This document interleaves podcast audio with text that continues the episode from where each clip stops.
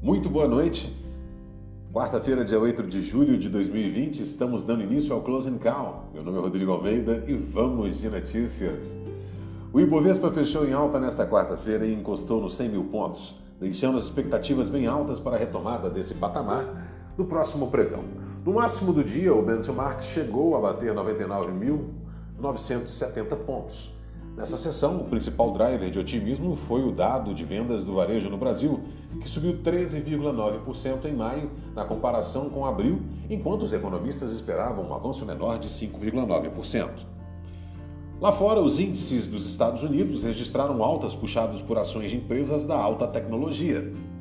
O Nasdaq subiu 1,44%, enquanto Dow Jones e S&P 500 registraram valorizações de 0,68% e 0,78%, respectivamente. Isso tudo apesar do avanço do coronavírus na maior economia do mundo. Com 3 milhões de infectados no país, estados como a Flórida já enfrentam escassez de leitos de UTI e outros apresentam aumento dos casos. O Ibovespa terminou o dia em alta de 2,5% a 99.769 pontos, com o volume financeiro negociado de 26,336 bilhões. Enquanto isso, o dólar comercial teve queda de 0,71% a R$ 5,34 na compra e a R$ 5,34 na venda. O dólar futuro para agosto cai 0,59% a R$ 5,34 no aftermarket. No mercado de juros futuros, o DI para janeiro de 2022 registrou ganhos de 14 pontos base a 3,9%.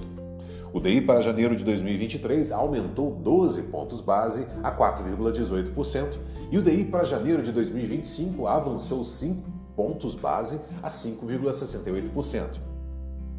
A equipe de análise da Levante Ideias de Investimentos destaca que a importância dos indicadores econômicos cresce à medida que os investidores procuram parâmetros concretos para a tomada de decisões.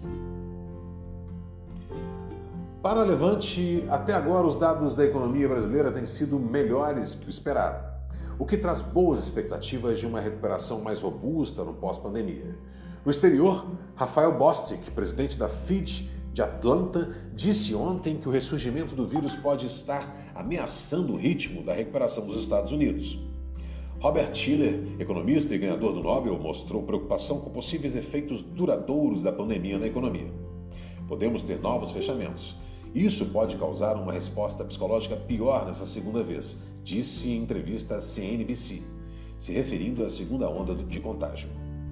Já a economista-chefe do Fundo Monetário Internacional, FMI, Dita Gopinath alertou na terça-feira que muitos países estão tomando novos empréstimos e talvez precisem reestruturar suas dívidas. Além da pandemia do Covid-19, volta a causar preocupações, tensões entre os Estados Unidos e China.